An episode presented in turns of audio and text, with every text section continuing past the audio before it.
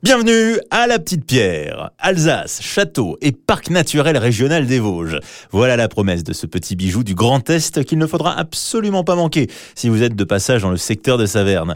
Les habitants de cette ville ne sont pas des petits pierrois, non, ce sont des parvas pétriciens. Je sais, c'était dur à deviner. Et ce qui est super cool quand on est parva pétricien, c'est qu'on est plongé dans l'histoire, notamment grâce à son château. Car Lustelstein, ouais, c'est le nom de la petite pierre en allemand, était le siège d'une principauté dépendant du Saint-Empire romain germanique au XVIe siècle.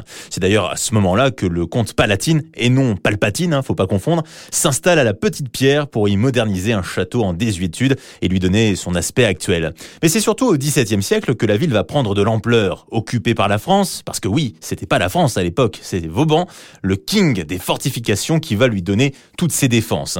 Résultat, on retrouve un petit Carcassonne ou un petit Provins du Grand Est. Et ce qui est bien dans ce coin-là, c'est qu'il y a aussi de jolis paysages. J'en veux pour preuve l'Altenbourg, la montagne qui domine le fort de la Petite Pierre. On se retrouve au cœur du parc national naturel des Vosges du Nord. Vous êtes de passage dans le Bas-Rhin, entre Strasbourg et Saverne. Venez donc découvrir ce joyeux d'architecture. Je vous garantis que la Petite Pierre ne vous laissera pas de marbre.